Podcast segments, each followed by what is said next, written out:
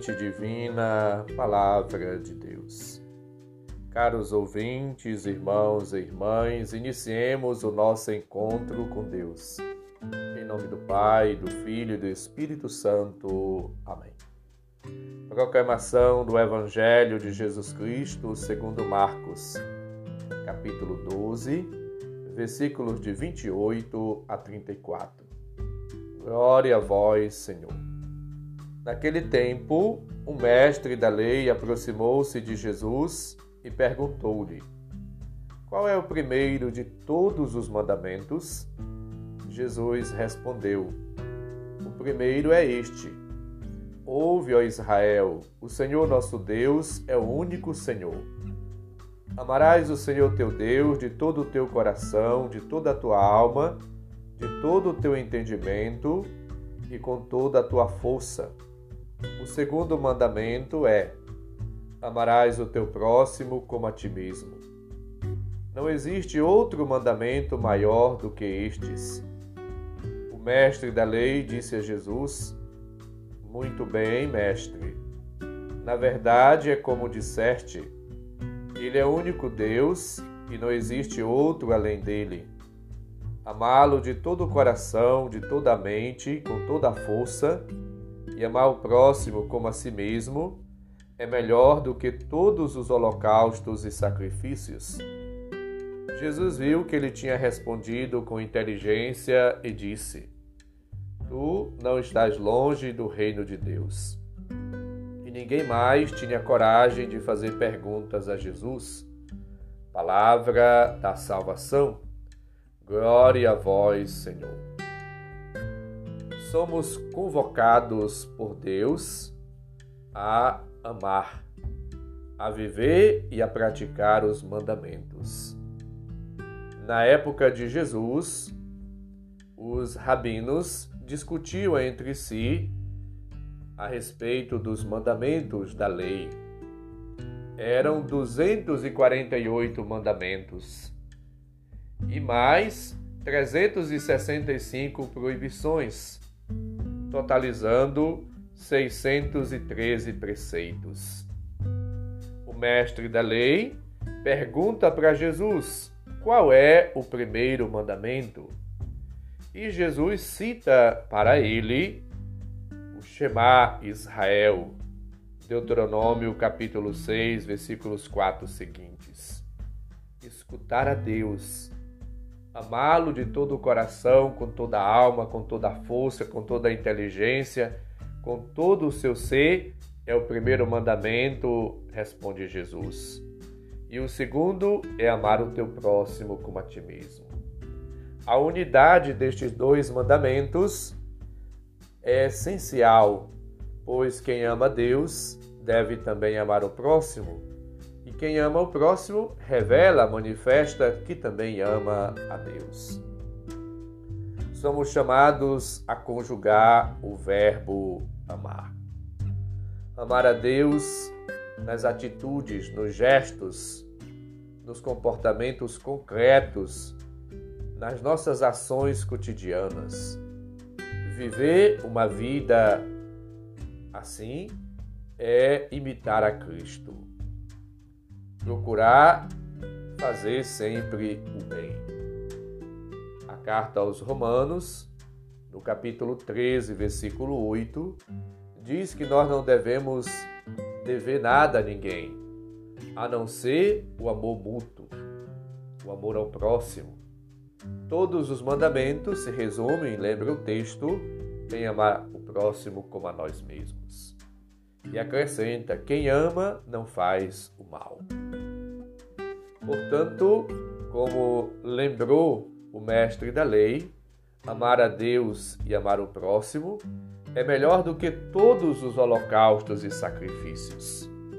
E Jesus o elogiou porque ele estava próximo do reino de Deus. Quem ama, experimenta, vive já antecipadamente o reino de Deus no seu dia a dia no já ainda não, no cotidiano da sua existência. Toda a pregação de Jesus era sobre o amor a Deus pelos seus filhos. O verdadeiro culto a Deus tem, portanto, muita a ver com o amor aos irmãos. Quem ama, quem faz o bem, quem é caridoso, louva a Deus pelas suas ações e se aproxima do reino de Deus. A campanha da fraternidade deste ano, Fraternidade e Fome, e lema Dai-lhes vós mesmo de comer, ajuda-nos a vivenciar de maneira concreta o amor ao próximo, sendo generosos, caridosos, prestativos, cuidando das pessoas, colaborando com elas, seja materialmente, seja com palavras, seja espiritualmente. Vivendo uma vida fraterna, solidária, caritativa, tendo respeito, carinho, estima, atenção, amor e cuidando um dos outros, nós vamos vivenciando os mandamentos. São milhões e milhões de pessoas que sofrem e morrem por causa da fome. Se fôssemos mais atentos, se tivéssemos compaixão e vivenciássemos no cotidiano a partilha e a solidariedade, não caíamos nesse escândalo da morte, da fome. A fome, como lembra-nos o Papa, ela é uma atitude criminosa. A alimentação é um direito inalienável. Somos chamados a viver o amor no dia a dia, no cotidiano de nossas vidas. Amar a Deus e amar o próximo um leva e ao outro, está unido intrinsecamente ao outro. Deus nos ama e nós somos chamados também a amar o nosso semelhante, a viver uma vida nova na bondade, na ternura, na compaixão, na piedade, na caridade. Somos chamados e inspirados pelo Espírito ao diálogo, à justiça, à igualdade, à paz, a viver uma vida de caridade. Peçamos ao Senhor a graça de praticar os mandamentos, de viver uma vida verdadeiramente cristã. Amar a Deus e amar o próximo, fazendo bem, demonstrando, testemunhando uma fé encarnada, uma fé prática, uma fé vivencial. Uma fé que se revela, que se manifesta nos gestos, nas atitudes de amor, de caridade, na atenção, no zelo, no cuidado, na defesa, na promoção da vida. E assim vivendo, praticando os mandamentos, possamos crescer cada dia na santidade, na caridade, na unidade, na comunhão com Deus e no exercício da, e na prática dos mandamentos, amando os nossos irmãos e promovendo a vida e defendendo a vida em todos os sentidos. Supliquemos a graça, o auxílio, o dom de Deus e perseveremos na prática do amor. Que o amor seja, portanto, a expressão da nossa vida e a nossa vida seja a expressão do amor. E assim vivendo como instrumentos e canais eficazes da graça de Deus, possamos viver uma vida tão autêntica, tão sincera, tão transparente, tão verdadeira, que nossa vida seja um evangelho.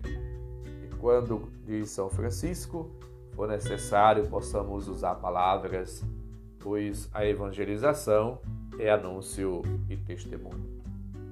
O Senhor esteja convosco, Ele está no meio de nós. Abençoe-nos, Deus bondoso e misericordioso, Pai, Filho e Espírito Santo. Amém. Santo e abençoado dia para todos. Um abraço, felicidades.